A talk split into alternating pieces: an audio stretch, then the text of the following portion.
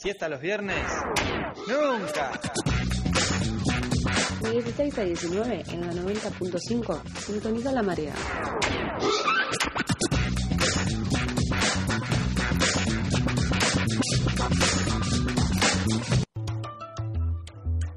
Bueno, último con la marea, 5 minutos nos separan de las 5 de la tarde. Como bien decía el disipador Frank, siesta los viernes, nunca. Y acá estamos. Eh, vamos a continuar. Quiero pasar a recordar que recién charlábamos con Luis Arias, precandidato concejal de la ciudad de La Plata. Después va a estar subida seguramente la entrevista a nuestras redes, a Spotify. Eh, hablando de redes, nos pueden seguir ahí, tanto en Twitter como Facebook, como en Instagram La Marea, nos pueden encontrar. Y en el Instagram de La Marea van a encontrar un link que los va a llevar a una página donde están todo nuestro contenido en Spotify. Por si no tienen Spotify, está todo nuestro contenido subido a otra plataforma. Y también, si quieren y pueden, eh, bancar la comunicación popular que hacemos acá desde La Marea Radio, todos estudiantes de comunicación formándonos, eh, hay un link que es los cafecitos y pueden aportar lo que su bolsillo y lo que su conciencia quiera. Cada cafecito y su corazón también. Cada cafecito cuesta 50 pesos, así que pueden donarnos los cafecitos que quieran para bancar la comunicación popular. Y bueno, siguiendo con este bello programa que hacemos acá desde los estudios de Radio Futura, eh, nos viene la columna de las conductoras, básicamente, que en este De caso las está pibas. de, de las pibas, que están, las- está todo invertido acá, porque yo estaba en la producción, me metí para arrancar esta columna, así que las pibas que nos vienen a hablar de violencia de género digital. Así es. La marea, viste cómo fluim- fluimos. fluimos. Somos solas en el mar, Claro, estamos en la producción, estamos en la conducción, hacemos columnas, estamos todos en todos lados. Y bueno, ahí como nos presentaba Mati Marchi, hoy vamos a hablar sobre violencia de género digital, que es un tema que estuvo bastante eh, en la boca de, de todos, también en los medios de comunicación estos últimos días por diferentes eh, nada, situaciones y episodios que se dieron. Eh, nos parecía importante nada, retomar esto desde la columna de derechos humanos claramente, eh, porque es una problemática que poco, poco capaz se habla eh, o, de la o de lo que poco se ha investigado también. eh, así que nada, traíamos un poco eso para, para discutir eh, todas estas situaciones y también cómo abordarlas y qué hace falta para, para que no haya violencia de género digital claramente eh, y para que se la pueda bueno, abordar de una forma responsable. Eh, bueno, para arrancar quería bueno mencionar la definición que, hizo la ONU Mujeres eh, sobre la violencia de género digital, que es aquella que se comete y expande a través de medios digitales como redes sociales, correo electrónico o aplicaciones de mensajería móvil y que causa daños a la dignidad, la integridad y o la seguridad de las víctimas. Eh, bueno, estas eh, expresiones de violencia pueden manifestarse a través del monitoreo, del acecho, del acoso, extorsión, desprestigio, amenaza, suplantación, robo de identidad, eh, así como el abuso sexual relacionado con la tecnología, entre un montón de otras cosas que, bueno, como mencionaba al principio, todavía tampoco está como regularizado o terminado de estudiar, por lo cual también es algo que, que sucede en todos lados, más ahora que, bueno, claramente sabemos que lo que son las redes sociales y todos estos espacios, eh, nada, tienen su también su, su grado de, no sé si peligro es la palabra, pero sí, la violencia a la que se puede llegar es terrible eh, con cualquier personaje, bueno, sucede prácticamente con más que nada con las mujeres y también diversidades en estos lugares. También una violencia que lo sabemos que es incógnita, porque no es eh, no es que lo- la- las personas que la ejercen tienen un rostro, tienen un nombre, tienen un lugar, sino que normalmente esta violencia se da desde, desde, la in- desde el no saber quién te está hablando, quién te está bardeando, o sea, se da desde ahí también, es la, ca- la peculiaridad de esta violencia, ¿no? Sí y no. Ah, o sea, hay, hay de todo. Ahí como, bueno, eh, arrancaba charlando Agus. Eh, es una temática nueva en, en el sentido de, bueno, la expansión masiva que tuvo estos últimos años y, bueno, en el marco de la, campa de la, campaña. Ya estoy en modo, modo, poner frente de todo. Eh, en el marco de la pandemia, con, con lo que implicó la, la virtualidad en concreto. Eh, ahí la, la violencia eh, tecnológica, violencia en, en línea, tecnoviolencia, tiene distintas formas de mencionarla. Se puede dividir en, en varios puntos, por ejemplo, eh, el grooming, que es cuando una persona adulta, un adulto, contacta a, una persona menor con fines de, de dañar, de concretar un encuentro, dañar su integridad sexual. Sabemos que las niñas eh, menores de edad acceden y, y cada vez eh, a menor edad a las redes y es, y es un sitio que también expone y hay mucha gente que está al tanto de eso. También, Eh, perdón, eh, se da también de que estas personas que, que la ejercen eh, la dan eh, mintiendo también sobre su edad, Sí, presentándose como cual. menores tal vez, y de repente son señores grandes, Sí. que normalmente, Sí, o sea, sí. obviamente los que la ejercen en su mayoría, seguramente diría el 99%, son hombres, Sí, eh, también minti- partiendo desde una mentira constante. tal Sí. cual. Bueno, existe el ciberacoso, que es cuando a través de conductas verbales o no verbales indeseadas eh, de naturaleza sexual se busca atentar contra la integridad de una persona. La sextorsión, que es cuando se amenaza con la difusión de fotografías íntimas de una persona, eh, que eso también han habido casos conocidos. Eh, el troleo, que digo, no solamente lo sufren las mujeres, las diversidades, sino que bueno, es algo que se extiende, ¿no? Que tiene que ver con esto de, publicar mensajes, fotos, imágenes, generar etiquetas, hashtag, eh, más conocido como hashtag, eh, con el fin de machacar todo un día. Y este tema lo trajimos a colación porque esta semana, eh, est- estos últimos días, fue un tema de discusión. el, nombre de, Flore- de Flor Peña, de Florencia Peña, y con esto de las visitas a Olivos, a la Casa Rosada, en el marco de la pandemia. Concretamente, Florencia Peña fue tendencia en redes seis días. Días en los que Un acoso constante Sí, desde sí, la sí. virtualidad a Florencia que, que no paraba y bueno, decantó en hora de estos días en su programa, estuvo sin, sin estar concurriendo por un- una especie de, de ataque de ansiedad de toda esta violencia que recibió. Sí, sí, realmente fue... eh, bueno, creo que todos nos enteramos claramente, tanto en redes sociales, en la televisión, digo, eh, fue algo que se habló un montón. eh, pero bueno, antes de que también Flor- eh, Florencia saliera a, a dar explicaciones, que también un poco lo que ella dice es como, ¿por, por qué tengo que salir a dar explicaciones? Eh, es esta discusión sobre, eh, bueno, también no, era- no es la única mujer que fue amedrentada Claro. eh, después de, de que salió este mm, libro, no sé cómo se dice, sí, libro.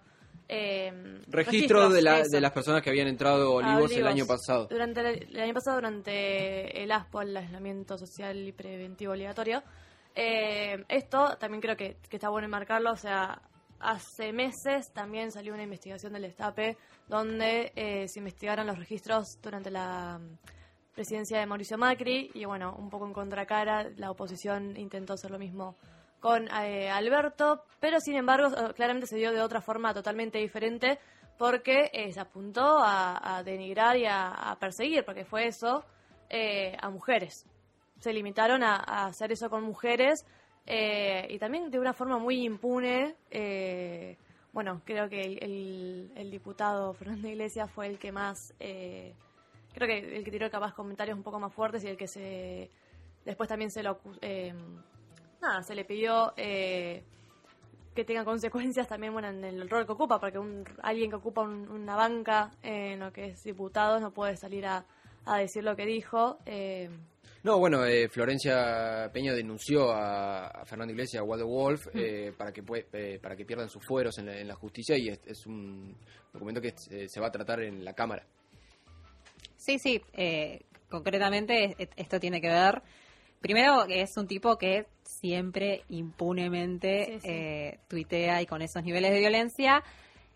Eh, las redes tienen esto y que me parece que hay que empezar, por lo menos, digo, no vamos a poder regular Marco No, las redes, no pero por lo puede. menos estas personas que tienen un cargo público no pueden ejercer este tipo de violencias y que encima se escudan con esto de la libertad de expresión. De mi opinión, entonces la tenés que respetar Sí. como es opinión y ahí entramos en el debate de qué es opinable cuando se construye odio, ¿no?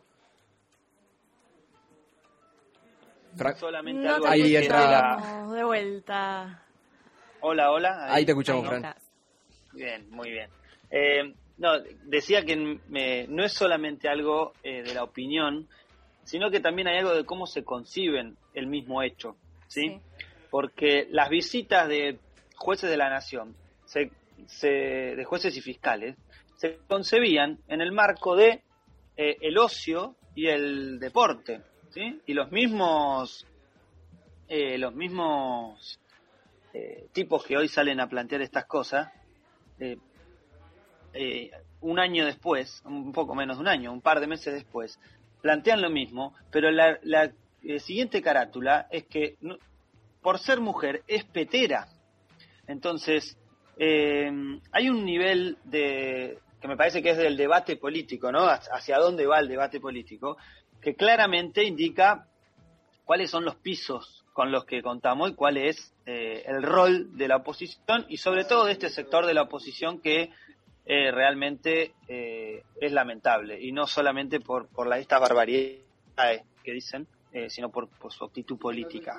Sí, sí, eh, totalmente. Bueno, también ahí entra esto que, que mencionabas vos, Franco, eh, a la discusión, digo, bueno, primero eso que se apuntó a mujeres nomás y también lo que fue el Olivos Gate, o como se le llame, bueno, eh, las visitas de, los jueces a Olivos no solamente fue eso, sino que, por ejemplo, bueno, acá encontrábamos eh, con solo algunos datos, por ejemplo, eh, algo tan cínico, digo, porque hay un, un comentario que, que, usó la oposición ahora eh, con, es, con estos nuevos registros es que a Alberto no le importa la cuarentena o a Alberto no le importa esto porque estaba con, recibiendo gente en Casa de Olivos. Pero bueno, cuando sucedió con Mauricio Macri, que por ejemplo, cuando encontró en el área San Juan, que fue el 17 de noviembre de 2018, el 21, cuatro días después, se hizo un partido de fútbol en Olivos, de estos partidos tan conocidos, y no solamente que se hizo, sino que Macri armó un super clásico en, con jugadores de Boca y River.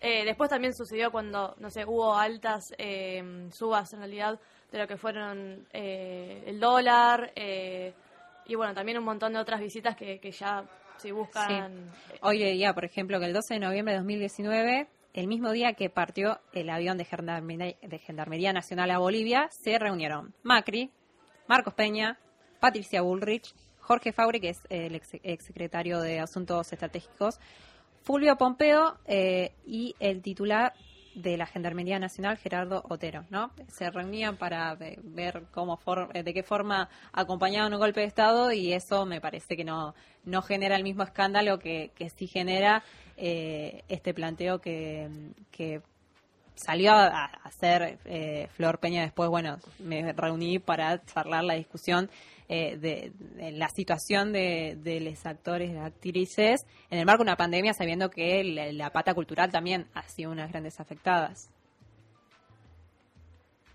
Y algo que, que me parecía muy eh, importante aclarar, no solo porque hay algunas de esas eh, visitas que son parte de la gestión, o sea, Olivos es la casa presidencial, hay reuniones, mucho más en pandemia, donde obviamente se tiene que seguir gobernando, pero en este caso ponele que la reunión de embajadores, eh, en este caso Marcos Peña, Bullrich, eh, después, bueno, nos damos cuenta que claramente es la coordinación del envío de armas, pero son explicaciones que, bueno, son coherentes dentro de la gestión del Estado, ¿no? En todo caso, distintos agentes del Estado. El problema es que cuando entra un juez, no entra un juez y, y a ninguno de esto se le ocurriría decir que Borinsky es un petero de Macri. ¿Se, entiende? ¿Se entiende el, Obvio, el nivel de, de claro. además, ¿no? Pero eh, y me parece que ahí está el gran punto de disociación con el que, encontramos que no es ni más ni menos que un sector de los representantes de nuestro pueblo que esperemos no sea no, no, esa gente no puede representar a, a, nadie en ningún en ningún espacio. Yo entiendo que esto es parte de la votación y demás eh, pero la libertad de expresión tiene límites también así que eh, mucho más como funcionario deberían deberían tenerlo. Sí, y de hecho, eh, bueno, hay un estudio en donde se habla de esto, de que este esta discriminación, esta violencia también condiciona el derecho a la libertad de expresión porque también eh, sucede que bueno las mujeres y diversidades que son amedrentadas tienen que cerrar sus cuentas, dejar de usar redes sociales y también guardarse. Sí, básicamente resguardarse y bueno un poco lo que habló Flor Peña. Digo, Flor Peña es una mujer que también ya ha sido eh, muchas veces eh, nada. Golpeada eh, mediáticamente. Golpeada mediáticamente por, bueno, también sus opiniones y demás. Entonces, hoy en día que habló en su programa y dio explicaciones cuando en realidad no tenía que, que, darlas, pero bueno, un poco sus palabras representan bien lo que, lo que vivió, así que vamos a escucharla y ya seguimos. Dejemos de pensar que los actores son personas millonarias. Eso no es real. Los actores son laburantes como somos cualquiera. Habrá cuatro, cinco, seis que son millonarios. Todos los demás trabajan y necesitan llevar el pan a su casa y somos laburantes. Entonces, en ese momento, a mí se me ocurrió, junto con otros compañeros con los que hablábamos, ir a hablar con el presidente para encontrar una solución. De repente, después de seis, siete días de una operación hacia mi persona, me pregunto, ¿por qué conmigo? Si estuvieron tantos nombres importantes pidiendo por lo mismo, tantos productores importantes, tantos hombres importantes. Yo tengo hoy que salir a aclarar que no soy el gato del presidente. Yo tengo hoy que salir a aclarar en mi programa que yo no soy la petera del presidente. que yo fui a una reunión a las once y media de la mañana, con permiso, con protocolo, porque para entrar a la Quinta de Olivos en ese momento tenías que tener un protocolo tremendo, y tengo que salir a aclarar que no soy el gato del presidente, de verdad. Después de 40 años de trabajar, yo empecé a trabajar los 7 años. Cumplo 47 en tres meses. Tengo que aclarar que yo no dependo de absolutamente nadie, que llegué hasta acá sin ayuda de nadie, que no necesito nada de nada, que soy una mujer absolutamente independiente, absolutamente valiente. ¿Qué les pasa? ¿Por qué me operan a mí? ¿Por qué me mandan el call center? Durante seis días con el hashtag la petera del presidente. ¿A mí?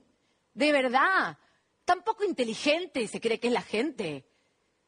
¿Ustedes qué piensan que yo fui a hacer a las once y media de la mañana, que lo tuve que esperar el presidente una hora, porque además en ese momento, como sigue siendo ahora, supongo, porque no tengo relación con él ni soy amiga, debe estar recibiendo y recibe a tanta gente pidiendo. Yo no, yo tenía permiso, yo podía ir a esa reunión, como fueron tantos. Lo que me pregunto es, ¿por qué con los hombres no se la agarraron? ¿Por qué no se la agarraron con personajes tan importantes y se la agarran? Bueno, esas eran la- las palabras que salió a dar eh, Florencia Peña. Eh, bueno, ahí generó una polémica. Una de las estrategias de la oposición era salir con esta campaña. El foco se puso claramente en, en- en los dichos de Fernando Iglesias. Eh, ahí fueron consultadas eh, algunas de, de las miembros de- del partido de, de Juntos, Cambiemos Pro, eh, eso. Eh, bueno, concretamente le, le consultaron a María Eugenia Vidal y, a- y, bueno, Silvina Los Penato tuiteó tibiamente. si, si tienen ahí un, un celular a mano, pueden dirigirse a las redes de Fernando Iglesia. Van a ver todo el, el- ahí el, el comando machirulo del Sí, PRO sí, saliendo a respaldar de vuelta con esta la insistencia de la libertad de expresión. Pero me parece que el foco hay que ponerlo en lo, lo violento y no solamente en este caso particular eh, ha sucedido con otras eh, compañías de distintos ámbitos no concretamente la política eh, y que se hacen cargo Eh, había una discusión de, de, bueno de, que escuchaban eh, por- en, en una radio de bueno si vos tenés eh, una plataforma política o por lo menos estas las convicciones un poco firmes sabes un poco eh, qué respuestas te pueden venir del otro lado pero, digo, eso tampoco te- digo, te, te- garantiza que no te, no te lleguen la cantidad de insultos o que no estén constantemente eh, generándote situaciones que son un garrón, digo, es violencia y hay que mencionarlo en esos términos. Sí, creo también que acá, y Florencia lo decía en el audio que pasábamos escuchando un poco, es la gran pata que ocupa esto los medios de comunicación y en la comparación que hacíamos al principio de lo que fue la visita de los jueces a Macri y lo que fue en este caso las visitas el año pasado a Alberto. Eh, la voz que se le dio a, a este caso en los medios de comunicación y un constante vamos a hablar de esto todo el tiempo y vamos a hacer tema y vamos a hacer hashtag es también la violencia que, ocurre eh, ante Florencia y ante todas las mujeres que sufrieron esto. Los medios de comunicación también tienen la responsabilidad de esta violencia que eh, de alguna manera multiplican y hacen eco constantemente. Entonces creo que los medios de comunicación tienen que salir también a ser un poco los responsables y a pedir perdón de lo que está pasando. Sí, porque hay muy poca responsabilidad, digo. Los medios de comunicación son formadores de opinión, al mismo tiempo lo son, digo, candidatos, funcionarios, eh, gente que ocupa cargos de, eh, de la oposición y el hecho de que se trate esto de forma tan irresponsable, que se invente, porque además de eso, o sea, son todas cosas inventadas y de rumores y de que eh, de especulación en realidad eh, y que con eso se haya armado esta operación en contra de mujeres es terrible eso, o sea, lo que lo que mencionaban recién, o sea, Flor, Florencia Peña pudo salir a, a hablar también porque, bueno, tiene un espacio donde hoy en día puede expresarlo, pero también hay otras mujeres a las que también se, se las eh, violentó, porque, como decía Sola, hay que hablar en términos de violencia, porque lo es, eh, que todavía no, o sea, no pudieron salir a, a dar explicaciones, porque tampoco tienen que darlo, pero digo, a defender o hablar, porque también sucede que capaz es hasta peor, y bueno, lo hemos visto en, también en otros casos, digo, Cristina Fernández de Kirchner constantemente es eh, amedrentada también con, por todos los medios de comunicación, o sea, lo hemos visto un montón. Bueno, tuvimos el caso de Randazzo ahora con su spot publicitario de, de- de- de cómo la, la describe y la violenta también. Sí, o sí, sea. eso de esa actitud que, que supuestamente bueno las mujeres tenemos, bueno, también en la política sucede mucho, con Ofelia Fernández también se le- todo el tiempo se, se le ha a... Le, han- le- le han Ofelia Fernández ha deseado tenido que que la cerrar violen, sus redes sociales porque era- básicamente. Sí, sí, no, no, eh, lo de Ofelia también fue hace cuando fue precandidata y, y terminó ganando también la violencia que recibió. ta- Es, es histórico esto, no no es algo que está sucediendo ahora. Lo más increíble también de estos sectores es que son después los que reclaman modales, ¿no? Porque son los, de, los que después, eh, ante de respuestas y demás, son los que primero señalan eh, sobre los buenos modales, sobre lógicas de valores, ¿no? Eh, y el problema es ese, el nivel de cinismo con el que uno se, enfrenta a la hora de discutir, porque al fin y al cabo, si esto fuese parte de la discusión política, el problema es que no es parte de la discusión política, es parte de, de, eh, la cloaca de la política, del berretinaje y sobre todo en un marco electoral de una oposición que no sabe qué hacer porque no tienen ni siquiera norte, eh, pero además de eso incurre en afectar eh, de una manera, la verdad que, que terrible, a un montón de, compañeras, en este caso laburantes. Hay un informe que sacó Amnistía Internacional en el 2018, ahí como para poner algunos números, una de cada diez mujeres han sido víctimas de algunos de estos tipos de violencia, eh, de la tecnoviolencia, y de las usuarias de las plataformas digitales, el 59% fueron objetos de mensajes sexuales y misóginos, un 34% recibió mensajes con comentarios abusivos en general y el 26% recibió amenazas directas o indirectas de violencia psicológica o sexual. Digo, los números también para palpar Sí, sí. las dimensiones de esto. Sí, eh, sí, creo que bueno retomar los números es muy necesario porque también son pocos los estudios que se han hecho eh, y son importantes de, de retomar y de esto para generar también un análisis, eh, por lo menos nuestra parte, porque vemos como también eso, la oposición y otros sectores saltean la parte del análisis y van simplemente a... nada, libertad de expresión. Sí, sí, con, con eh, la excusa de la libertad de expresión, eh, nada, a hacer lo que quieren dentro de los medios de comunicación y las redes sociales, que digo, son todo parte del mismo aparato también eh, hegemónico, eh, oligárquico de lo que es el país, eh, es esa estructura que, que los mantiene donde están. Eh, pero bueno, también eh, hay algo que, que tiene el machismo y que está en todos lados claramente.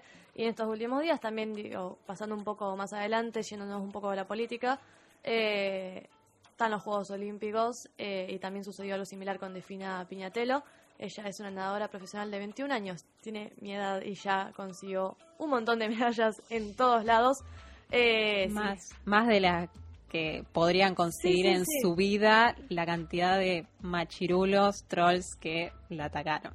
Totalmente, o sea, es, es eh, realmente es una persona que creo que todos los argentinos estamos muy orgullosos porque fue a los Juegos Olímpicos a representarnos. Lamentablemente le, le fue mal en la competencia, pero bueno, eh, a raíz de eso eh, saltaron los haters. Eh, nada, sucedió un episodio de violencia de género digital. Eh, ella, bueno, com- hizo una historia de Instagram en donde puso un besito desde Tokio para los haters que me motivan a mejorar para la próxima. Y por ejemplo, en TN citaron ese mensaje y trataron a ese mensaje eh, como parte de una actitud provocadora, cuando en realidad mm, fue respondiendo a los haters.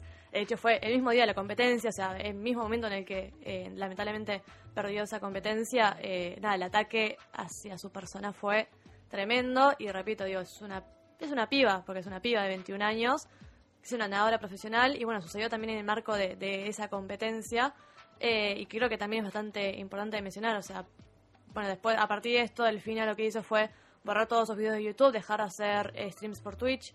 Eh, ella, además de, de ser nadadora, había encontrado también un refugio. Ella también había sufrido episodios de, de depresión al comienzo de la pandemia. Empezó a, a hacer streams y vivos, eh, a tener más activas las redes sociales. Y eso también le permitió un refugio, ella lo ha contado varias veces.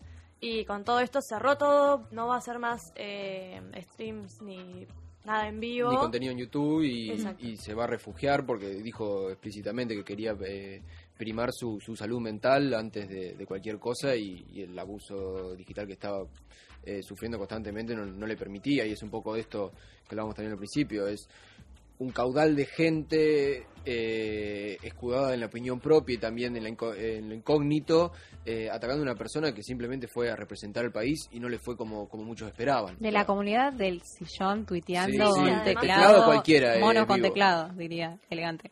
Eh, y, y a esto, digo, hay una cuestión que, que también sucede con muchos de estos deportistas que tiene que ver con, con el sponsor que reciben a partir de la llegada en las redes. Y la, la importancia que se- digo que existan. Entonces, básicamente también la están privando de esa herramienta. Sí, sí, y bueno, y ahí eh, otro tema ya para ir cerrando, eh, porque bueno, tenemos el productor más cerca de nuestras caras y nos está diciendo que estoy mirando de nos cerca. falta poquito tiempo. Eh, que nada, que básicamente esto no sucede, por ejemplo, con otros deportistas que también hacen stream como el Kun Agüero, Neymar, que cuando Obvio pierde que un no. partido nadie sale a decir, no, ah, perdiste porque estuviste, porque El periodismo lo dice nomás, pero el periodismo no. pero, claro, el comentario que, que, que salió también a, a la luz con esto de, de Delfina fue que por estar, entre comillas, ¿no? Boludeando en sus palabras, perdió esta competencia cuando esto solamente se lo hace ella, digo, es una piba, es una mujer. Eso, que también consigue su sustento económico a raíz de todo esto y se la amedrenta y cuando sucede con otros profesionales, digo, otros deportistas, no sucede. eh, entonces, claramente, también parte de lo que es esta violencia de género digital es identificar esto eh, y también hacer estas comparaciones como para denotarlo y a partir de ahí denunciarlo y decir, no, che, o sea, esto no está para nada bien, eh, ¿cómo hacemos también para revertirlo? Claro, y de la mano con esto, ¿cómo hacemos para revertirlo? El Código Penal eh, tiene una, la ley 26.388, que es la de delitos informáticos, incluye algunas cuestiones que tienen que ver con la pedofilia, el acceso a la difusión de información personal, la interrupción de las comunicaciones, pero concretamente no hay una legislación que eh, englobe a esto y que, bueno, eh, señale qué sanciones deberían eh, ser dadas en el caso de que se ejerza. Eso es un debe que hay que discutir. Eh, pero concretamente, algunas cuestiones que se pueden hacer, porque no solamente tiene que ver con la gente eh, de la esfera pública, las mujeres disidencias de la esfera pública, sino que también nos pueden pasar situaciones en las que nos, eh, nos manden mensajes abusivos, en las que nos eh, amenacen con difusión de nuestras imágenes íntimas. Eso, captura de pantalla, eh, bloquear, tratar de denunciar. eh, quienes estén en las, las compañeras mujeres disidencias pueden comunicarse a la línea 144 y tra- tratar de buscar algún asesoramiento y después me parece más allá de lo que tiene que ver la sanción hay que pensar lo preventivo y en ese sentido la educación sexual integral también tiene que atravesar la, el- el- el- la forma en la que discutimos y nos formamos para usar las eh, Las redes sociales. TICs, las redes de informa las, las redes sociales eh, básicamente para educarnos responsablemente digo y que las nuevas generaciones vengan chipeadas para decir Y que "Che, también las nuevas generaciones habitan la, digitali- la digitalidad constantemente, nacen en ella básicamente, sí. entonces educarlas y, ens- y enseñar cómo transitarlas también es, es prevenir estas cosas. sumamente importante. Así que esta fue nuestra columna. Veníamos a charlar de todas estas cosas eh, y bueno, también de empezar a, eh, a discutir. Bueno, se están dando estas discusiones en el marco de la pandemia la virtualidad. Es fundamental charlar estas cosas. Muchas gracias como siempre por traer tanta data y este debate. Ahora nos vamos a ir a escuchar una canción y volvemos con la última media hora de esta marea. Rompe la ola de la desinformación siguiendo a la marea. Búscanos en Instagram y en Twitter como arroba la marea radio y en Facebook como la marea.